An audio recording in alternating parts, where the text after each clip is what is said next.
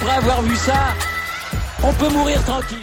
Bonjour à toutes et à tous et bienvenue dans ce podcast pour débriefer les demi-finales du Rolex Paris Masters, dernier Masters 1000 de la saison. On avait des chocs eh ben, de next gen entre Félix Auger-Aliassime Holger Runeux et un autre entre Stefanos Tsitsipas et Novak Djokovic.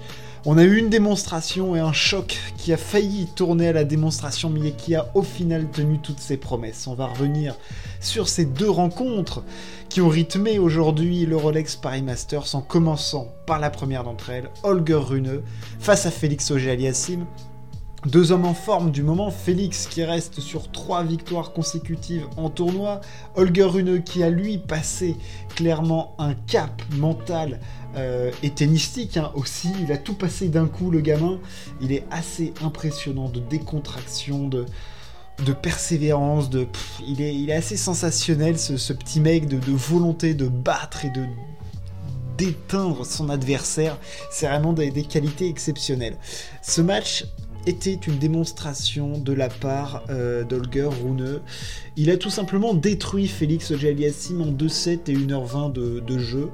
Euh, que dire sur ce match si ce n'est que dans la salle, euh, il y avait cette atmosphère de se dire mais qu'est-ce qu'on est en train de voir? Parce que clairement, c'était waouh quoi, c'était juste waouh la performance de, de face à Félix est tout simplement exceptionnel. Il euh, n'y a rien acheté. C'est parfait du début à la fin, c'est-à-dire que bah déjà il rate pas un coup, euh, agressif à souhait. Il a voulu prendre les devants dès qu'il pouvait. Il était agressif avec son coup droit, avec son revers qui peut être potentiellement son point faible. Bah là c'était tout simplement magique, hein. c'est-à-dire qu'il tenait la diagonale, euh, il accélérait long de ligne, croisé, euh, avec plus ou moins de marche par rapport au filet. Euh, la gifle qu'il a en coup droit est stratosphérique, la décontraction qu'il arrive à avoir avec aussi. Au service, il a été hyper impressionnant, très puissant, mobile sur les appuis, monté au filet quand il le fallait. En face, un Félix sans réponse, clairement une qualité de service correcte, mais euh, pas, euh, pas sensationnelle. Et surtout, euh, il n'a pas réussi à trouver bah, les, les, choses qui lui permettaient de, bah, de contrer Holger Rune, qui était tout simplement tout seul sur le cours central du Rolex Paris Masters, et qui a déroulé son tennis bah, pour venir complètement écœurer un Félix qui ponctue ces, trois, ces dernières semaines par euh, cette défaite là. On le retrouvera du côté du, du, Masters à Turin, mais c'est clairement un coup d'arrêt face à quelqu'un qui l'avait battu en plus euh, la semaine dernière. Donc euh, il était quand même favori de ce match et là le il y a eu que il y a eu qu'un joueur sur le terrain toute l'après-midi et c'était Holger et il y a rien à dire là-dessus enfin je veux ce, match là c'est une démonstration mais limite, enfin moi j'avais peur pour Félix Auger-Aliassime en, voyant le match, c'est-à-dire que je me disais mais il va se faire détruire à chaque frappe quoi. Chaque prise de balle de Holger Rune faisait mal à Félix Auger-Aliassime quoi. C'est-à-dire que revers coup droit, à chaque fois il frappait pour faire mal, trouver une zone compliquée, mettre en difficulté le Canadien et il a fait ça tout le match et il jouera donc sa première finale en Masters 1000 face à un certain euh, Novak Djokovic, je sais pas si vous avez déjà entendu parler de ce mec, il est plutôt pas mauvais au tennis de ce que j'ai vu.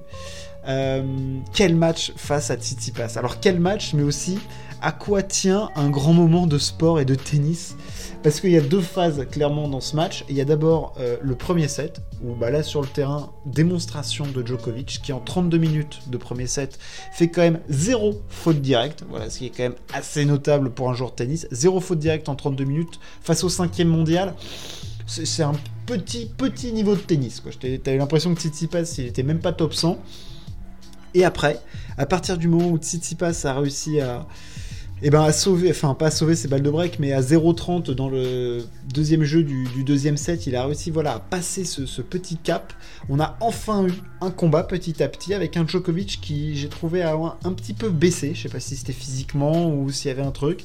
Tsitsipas qui commence à prendre un petit peu plus bah, d'importance dans le jeu avec son coup droit. Il fait beaucoup moins de fautes aussi. Il tient un petit peu plus les échanges avec son revers. Quand même, ça c'est important. C'est comme le baromètre de son jeu. Énorme qualité de première balle qui lui a apporté énormément de points gratuits ou de soit directement derrière le service ou voilà ou dès le deuxième coup de raquette ça, la, qualité de première de Tsitsipas a été énorme. Et, ensuite, on a eu ce fight dans le deuxième set et dans le troisième set avec beaucoup de tension. Euh, un Tsitsipas qui, certes, a du mal à mettre Djokovic en difficulté, mais qui tient ses jeux de service. Grosse capacité mentale, grosse force mentale euh, chez le grec, qui, parce que pour tenir face à ce que lui imposait Djokovic, c'était quand même très compliqué. Euh, Djoko, lui, a été d'une sérénité absolue, d'un sang-froid terrible pour venir cueillir Tsitsipas. Mais clairement, donc avec ce premier set où Djokovic roule sur Tsitsipas, c'est-à-dire qu'il ne rate rien, il a été très très précis. La précision de Novak Djokovic dans ce premier set, c'était fantastique, fantastique avec une bah, un coup qui a marché à merveille aujourd'hui, c'était clairement son revers long ligne. Enfin, je veux dire, c'était chirurgical chirurgical, c'est-à-dire qu'il enfermait dans la diagonale revers de Tsitsipas, puis dès qu'il le voulait, bam, long ligne, clac. Il n'y avait pas de souci, coup droit, revers, mais surtout revers long. Fantastique revers long de ligne de Djokovic aujourd'hui, réglé comme du papier à musique. Euh, sa première balle de service, qu'est-ce que ça fonctionne bien? Qu'est-ce qu'elle fonctionne bien? C'est devenu une telle arme pour lui. Euh, ce service, c'était absolument fantastique. Alors, c'est vrai qu'aujourd'hui j'ai trouvé Tsitsipas plutôt moyen à la relance. Il faut dire qu'en face c'était Djokovic qui jouait plutôt quand même très bien, mais je trouvais que Tsitsipas avait quand même du mal à, juste mettre en jeu euh, la, balle, quoi. Enfin, je veux dire, Djoko a, eu, fait un nombre d'ace absolument euh, impressionnant. Euh, il y a eu beaucoup de points gratuits et ça, dans le premier set, c'était flagrant. Dans le deuxième set, un petit peu moins parce que Tsitsipas arrivait mieux à lire. Et dans le troisième set, il a été jamais inquiété Djokovic sur ses mises en jeu. Tsitsipas, lui, avec le gain de ce deuxième set, on sent que dans l'échange, en tout cas, il prend beaucoup plus d'initiative, notamment avec son coup droit. Euh, il va chercher des zones plus croisées, plus agressives, il fera plus fort aussi, il fait moins de fautes, donc voilà, tout ça aide aussi à ce que le, match devienne plus intéressant. Et le troisième set, c'est vraiment, un, vraiment un combat. Euh, alors Djokovic est serein, lui, sur ses mises en jeu, mais Tsitsipas, lui, il lutte, il va sauver des balles de break. Euh, donc euh, voilà, à 4 partout notamment, euh, je crois que c'est à 1-1 ou à 2-2. Euh, donc voilà, il y a quand même des, moments de tension. Et puis on arrive à ce tie-break où, voilà, où Djokovic, on sent, se frustre un petit peu parce qu'il se dit putain, mais j'ai les occasions pour essayer de battre Tsitsipas et j'y arrive pas. Et on arrive à ce tie-break où là, le niveau de jeu a clairement monté d'un cran depuis 4-4 et les balles de break sauvées par Tsitsipas. et Tsitsipas est vraiment mieux dans le jeu. Et Enfin, il n'est pas encore meilleur que Djokovic, mais il y a clairement un mieux. Et surtout, il est le premier à prendre le lead. C'est, il mène 4-3 dans le tie-break, service à suivre. Donc là, on se dit, ouh, attention, attention. Et si Tsitsipas allait enfin battre Djokovic, là, ça fait 3 ans qu'il n'a pas battu Nole. Est-ce que là, c'est pas son moment? Est-ce que c'est pas maintenant qu'il va réussir à produire ça? Et là, on a 4 points de suite marqués par Djokovic, absolument exceptionnel de, de résilience, de, d'intelligence tactique pour faire déjouer Tsitsipas. Il était monstrueux en défense avec en symbole. C'est clairement un symbole de ce match. C'est Tsitsipas euh, si près, si loin.